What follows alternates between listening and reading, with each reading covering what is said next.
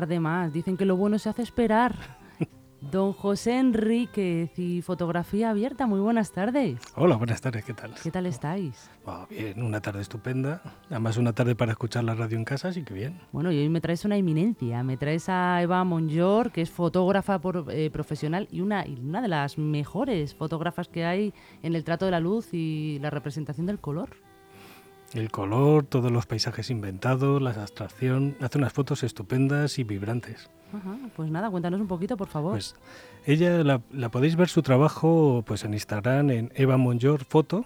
Eh, esto cómo se escribe, con dos L's y con PH o T, o sea, Eva Monjor Foto y en su web que es evamonjor.com. Entonces, ella es, es, docente, ha dado muchos cursos de fotografía, ha sido directora creativa, ha sido jefa de marketing, ha dado cursos de todo lo que se os pueda ocurrir relacionado con la fotografía. Entonces, pues hoy vamos a hablar de cómo ella trata el color. Pues, ¿qué tal, Eva? Hola, buenas tardes. Muy buenas tardes, Eva. Encantada de estar aquí. Pues, por empezar por el principio, sus fotos están llenas de, de color, de vibrante. ¿Qué, ¿Por qué el color? Porque el color es alegría, el color es vida y yo creo que demasiadas cosas tristes, entre comillas, pasan a lo largo del día como para no fijarnos en lo maravilloso que, tiene la vida, ¿no? Y yo creo que el color es vida. Sí. También tiene mucha importancia la forma. ¿Cómo, ¿Cómo ves los objetos? ¿Cómo les sacas esas formas que das a tus fotografías? Pues mira, acercándome muchísimo a ellos, yo creo que viene dado de que soy muy miope y entonces tengo que acercarme mucho a las cosas para verlas bien. Y, me gusta indagar más allá de lo, que, de lo que vemos habitualmente. Entonces me acerco a los objetos y les doy una vuelta de tuerca. Fundamentalmente es eso. Lo hago desde pequeñita. Cuando me castigaban mirando a la pared, veía la pintura en granitos y me imaginaba personajes, muñequitos, no sé qué, y me lo pasaba bomba. Y sigo haciendo eso. Hay muchas veces que el color parece que está menospreciado en fotografía, como diciendo, no, el blanco y negro y tal.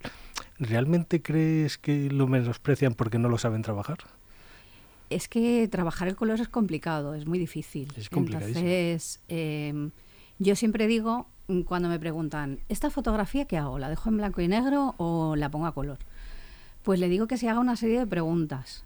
Eh, si nosotros creamos una fotografía a partir del color en blanco y negro y la dejamos en blanco y negro, vamos a descontextualizar todo el significado que tiene el color. ¿El color para qué sirve?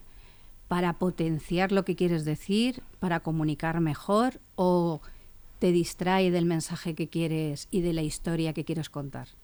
Si te distrae, olvídate. Conviértela a blanco y negro porque en el blanco y negro mm, todo el significado del color, todo lo que conlleva eh, a nivel emocional, a nivel cultural, que inconscientemente percibimos con el color, nos vamos a olvidar de ello y nos vamos a centrar en, la composición, en cómo dirigimos la mirada, eh, en todas estas cosas. Si el color te ayuda a contar la historia y te ayuda a componer para dirigir esa mirada, adelante con el color. El color es más físico, ¿no? Es más primario, llega a los sentidos directamente. Claro, porque el color tiene mucho de emocional y de psicológico y también de una parte cultural. Entonces, dependiendo de las experiencias de cada uno, vamos a percibir de forma diferente el color. No es lo mismo una persona occidental que una persona oriental.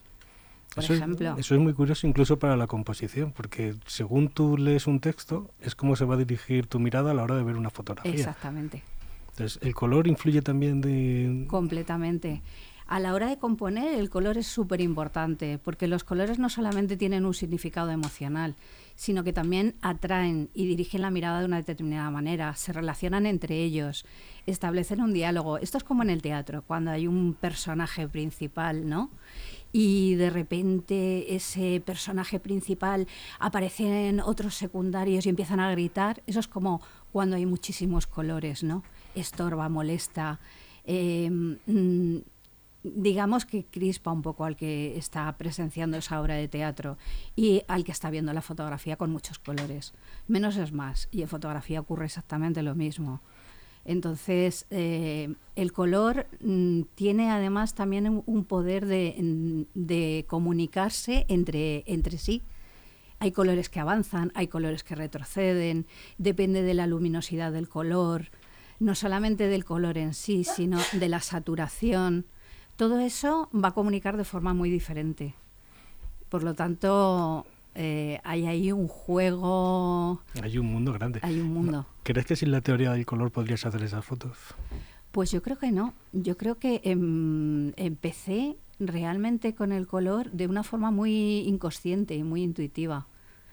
Eh, me acuerdo que, bueno, yo siempre también he pintado y demás. Entonces me llevó mi padre a, una tienda eh, del centro de Madrid en la que vendían pinturas, vendían acuarelas. Él compraba acuarelas allí.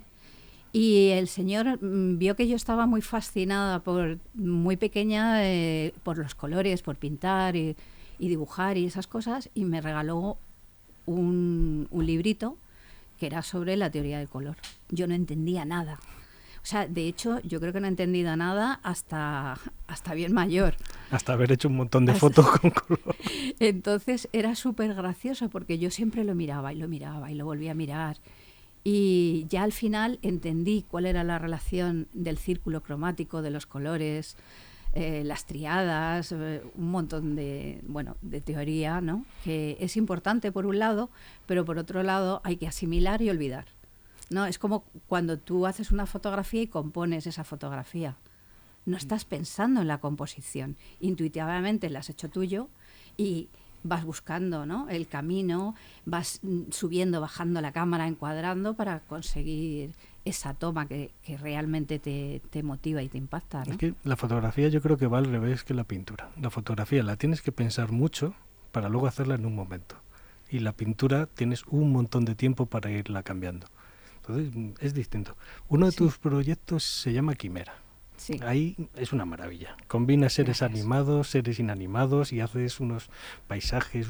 ¿Cómo le sacas ese color a esos objetos tan pequeños?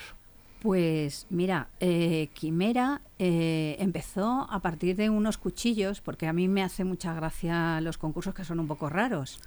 Entonces en el Museo de la Cuchillería lanzaba, lanzan todos los años un, concurso de fotografía en el que mm. tijeras, cuchillos, etcétera, tienen que, mm, ser los protagonistas. Pero yo no me gustaba hacer, digo, cuchillo, hacer una foto a un cuchillo, una tijera, no me motivaba. Y ahí empezó Quimera realmente. Empecé a jugar eh, sobre un plato con luces pequeñitas de color, eh, con, con, gelatinas y cuchillos y demás, y creando mundos, ¿no? Y, y la verdad es que tuve éxito salvo porque en una fotografía pues em, yo sabía que había fallado porque siempre voy contra y presento las cosas casi en el último momento, pero, pero me premiaron, ¿no? Y a partir de ahí dije, ostras, eh, yo creo que puedo ir más allá, puedo dar una vuelta de tuerca a ese mundo que me gusta a mí ver en las cosas. Y empecé a coger muelles, en Quimera 2 cogí muelles, eh, muelles de colores. Y los mm. propios objetos ya no solamente era con la iluminación, sino que los propios objetos también estuvieran con colores potentes, ¿no? que ya los tuvieran de inicio. Entonces, ¿les montas un pequeño set para hacer las fotos? Sí, sí, muchas veces sí. Bueno, por ejemplo, ya no solamente con Quimera, pero con las placas de ordenador, con los paisajes inventados. Esto vino porque en el ANIG hicieron eh, una propuesta que hacer fotografías con el móvil para valorar eh, que realmente eh, puede ser una herramienta buena a la hora de trabajar y una herramienta profesional. Y entonces pues nos convocaron a unos cuantos. Antonio Grael me dijo, tienes que participar. Y bueno, ahí tuve un accidente, un perrillo mío, yo no me podía mover de casa y diciendo, Dios mío, ¿ahora qué hago? ¿Qué hago? Y dije, pues ya está le voy a decir a Antonio que me dé algún objeto, cosas que tenga él por casa que tengan color. Y se presentó con un bolsón así de grande, de esos de Papá Noel de Navidad, lleno de placas de, base de ordenador. Y digo, Antonio, esto no tiene nada de color. Esto tiene color panzaburro. O sea, ¿qué voy a hacer con esto? Y dice, no sé, búscate la vida. Y ahí dije, pues búscate la vida, ¿qué sé yo del color? Pues sé que la luz coloreada eh, puede dar color a los objetos. Y a partir de ahí empecé a crear con las placa base y con macro eh, dentro de, incorporado en el, en el móvil con distintos objetivos que me, que me agencié por ahí, unos mejores y otros peores, empecé a jugar con el color y la profundidad de campo, iluminando esos objetos para hacer ensoñaciones. Y eso también me ayudó a dar un paso más dentro de lo que es quimera. Y de ahí una cosa y otra y otra y otra, y me voy acercando a los objetos, y de hecho en quimera me acerco tanto que hay veces que en las cucharas, porque ahí he utilizado elementos curvos, pues se ve reflejado el propio objetivo. Realmente la fotografía esa que has puesto en Instagram, si te das cuenta, el centro parece como una especie de ojo o una cosa negra. Ese es el objetivo de la cámara. ¿Que el objetivo le pusiste a, de estos que van sobrepuestos al teléfono? ¿O como... En, en Quimera no, estaba, estaba ah. utilizando una cámara de fotos. Pero en el otro que te he dicho de las placas base, sí, eh, objetivos que se superponen a, al teléfono. Que la NIG es la Asociación Nacional de Informadores de Prensa Gráfica y Televisión. Exactamente. Que ahí es donde comisaría Antonio Gradel, que estuvo hace un par de semanas explicándonos lo que teníamos que hacer para hacer exposiciones interesantes. Sí, sí, además muy interesante lo que tiene que contar al respecto, porque se aprende muchísimo de él. ¿Y a ti te motiva el detalle o quieres ver las cosas en grande? O sea, ¿qué te motiva? ¿Ampliar lo pequeño o reducir las cosas? Buena pregunta. Me gustan las dos cosas porque luego, después de haber hecho la fotografía en la cual amplío las cosas pequeñas, luego me gusta esa fotografía en grande mm. porque adquiere otro carácter completamente diferente acerca más al espectador a ese mundo y como descontextualizo tanto del objeto real, del muelle, de la cuchara, de las pajitas de colores, etcétera, pues creo que le ayuda en grande a trasladarse mucho mejor ah, y, meterse dentro de esos mundos que, que yo creo ficticios. Lo hace más inmersivo. Sí. Cuando generas esos paisajes, ¿les inventas una historia? Pues Aunque no la cuentes. Según lo, estoy haciendo, me imagino. Me imagino una historia. Y muchas veces tienen que, ser, eh, que ver con mundos futuristas, etcétera, etcétera. Me encantan las películas estas que del espacio, los planetas. Me, fascina, me fascina, por ejemplo, también el mundo que hay en el submarinismo.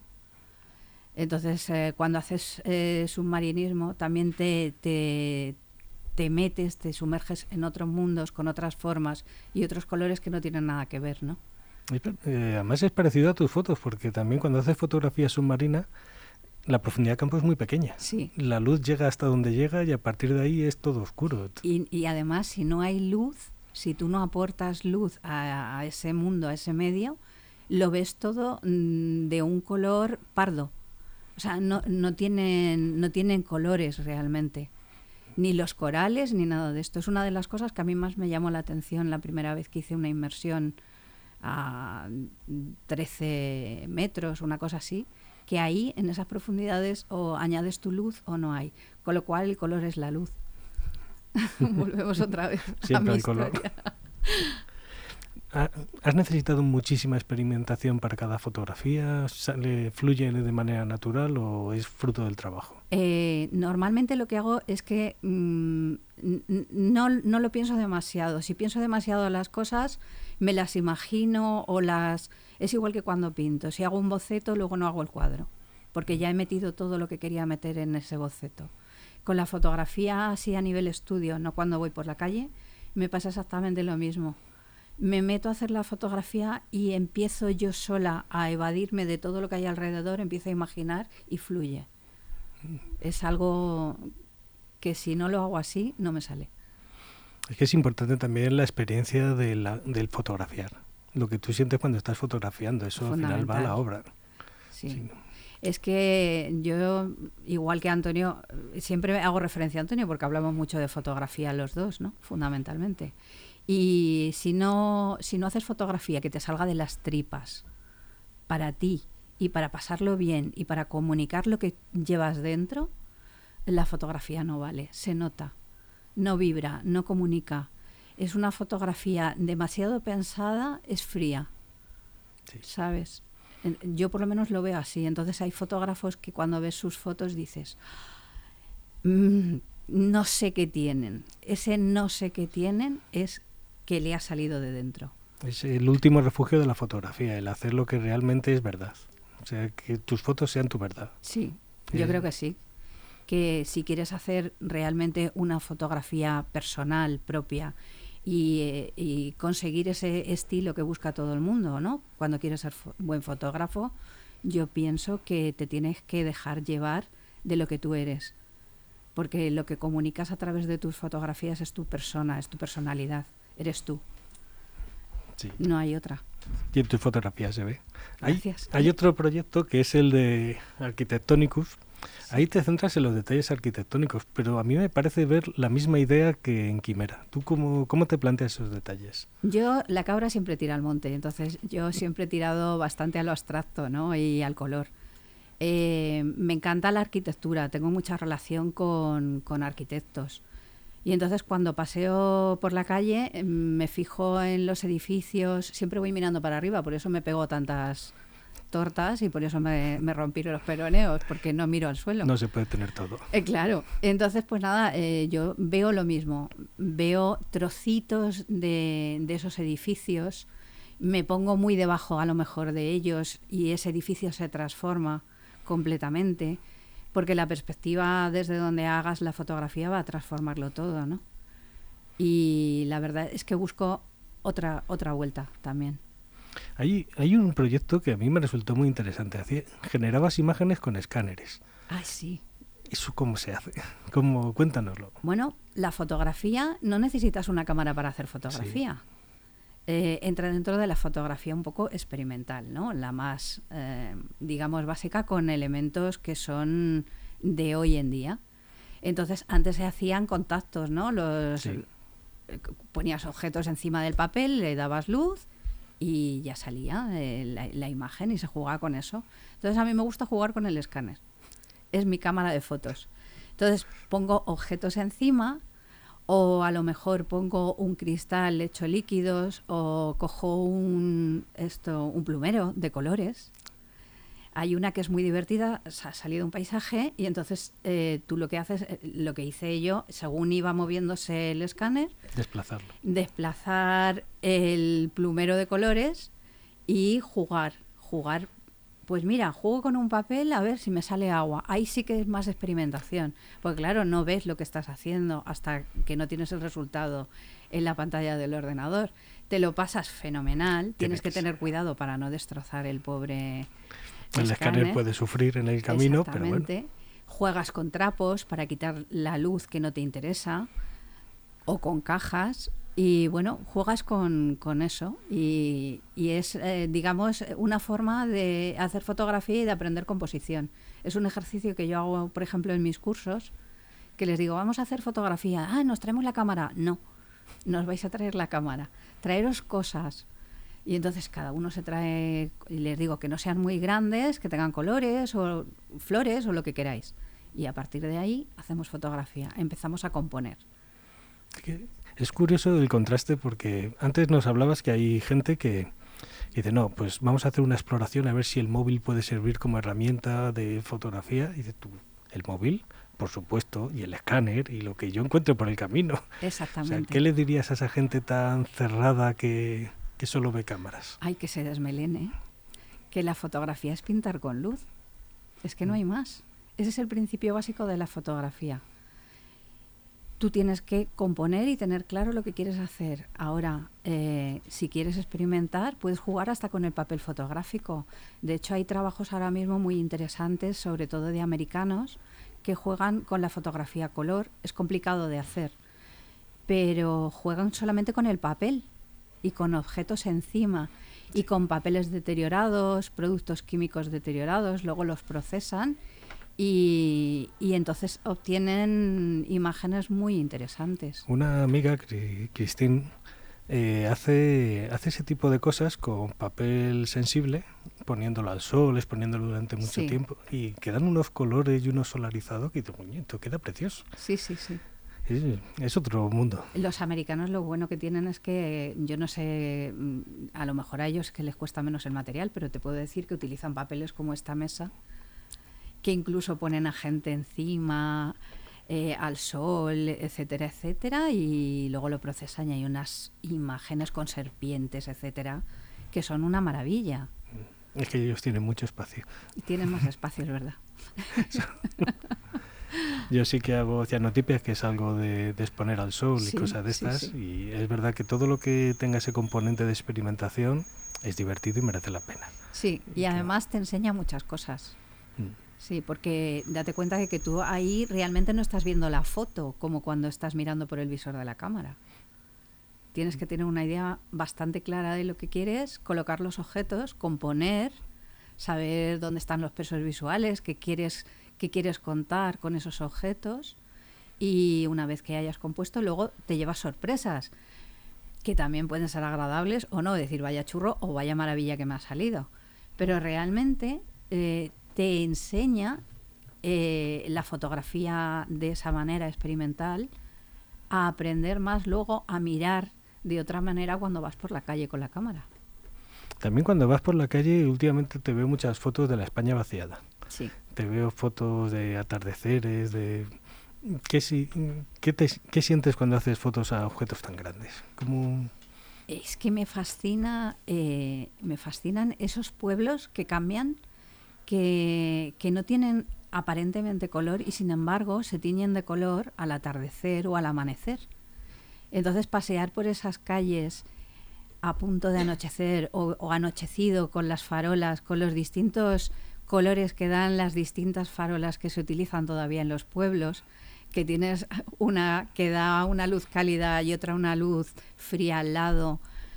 Y cuando vas paseando es como un mundo mágico. Y en esas calles de los pueblos vaciados que no hay gente, todavía es más mágico.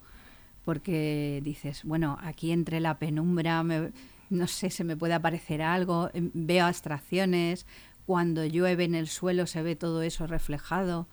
Y la verdad es que mm, me da un subidón, pero vamos, tremendo. Es que se habla mucho de los atardeceres en playas, en sitios así. Sí. Pero ojo, cuidado con las zonas de Castilla, por los vacíos y todas aquellas que tienes un paisaje muy grande, muy plano, y entran los colores del atardecer, entran por todas las viviendas y por todas partes. Sí, sí. Y además es que ahí encuentras unos dorados, unos colores rosas, que me dice la gente, no, tú esto lo tocas con el ordenador. No, es que, es que están ahí. Lo que pasa que, claro, hay que estar en el momento justo y en la hora precisa. Y a lo mejor hay días que sales y no te encuentras nada. Y hay días que sales y te encuentras muchísimas imágenes. Me encanta también ir en el coche con el móvil y en, en, las zonas estas castellanas que hay tantos campos que tienen verdes, amarillos, marrones. En los, sobre todo cuando vas de viaje y hay tormenta con ese cielo azul oscuro, esos contrastes cuando entra el sol en los campos, es una maravilla, es que son abstracciones puras. Mm. Hay un momento mágico que es justo después de llover, cuando todo está mojado y entra el sol por debajo, por debajo de la capa de las nubes, ese momento es... Es, impactante. Y además muy pocas veces consigo encontrar que digo, jolín, es que estos son planos, líneas de color y vas y dices, madre mía, qué pasada, ¿no? Y esto lo tengo que sacar. No sé si saldrá bien o mal, pero yo lo voy a sacar. ¿Y, qué es lo que te ha llevado en tu vida a recorrer ahora la España vaciada? ¿Qué... Pues la casualidad, la verdad, es la casualidad. De casualidad aterricé en un pueblo de la España vaciada, me enamoré de ese pueblo, eh, compramos ahí una casita, me voy a montar allí el estudio. y, voy a, hacer allí fotos y voy a, intentar llevar también la fotografía ¿no? a toda esta gente que hay mucha gente que le encantaría ir a clases o aprender fotografía o, que alguien le explicara algo, le enseñara algo y no encuentra por allí quien, quien se dedique a ello. Y entonces, pues voy a ver si acerco un poco la fotografía. es un proyecto de futuro estupendo. Bueno, pues Muchas gracias por venir, Eva. Muchas gracias a vosotros por invitarme. Vuelve cuando quieras y, poco más. José, muchísimas gracias, Eva también. Yo además me he tomado el placer y la libertad de poder hacer una frase que resuma un poco lo que ha hecho Eva con nosotros hoy aquí. Es la grandeza de plasmar el color y de saber expresarlo desde el corazón con la fotografía. Eso eres tú, Eva. Eva Monyor, muchísimas gracias por venir. José, otro éxito más como todas las semanas. Fotografía abierta. Gracias a los dos. Muchas gracias Bueno. a ti. Nos vemos la semana que viene. Hasta luego.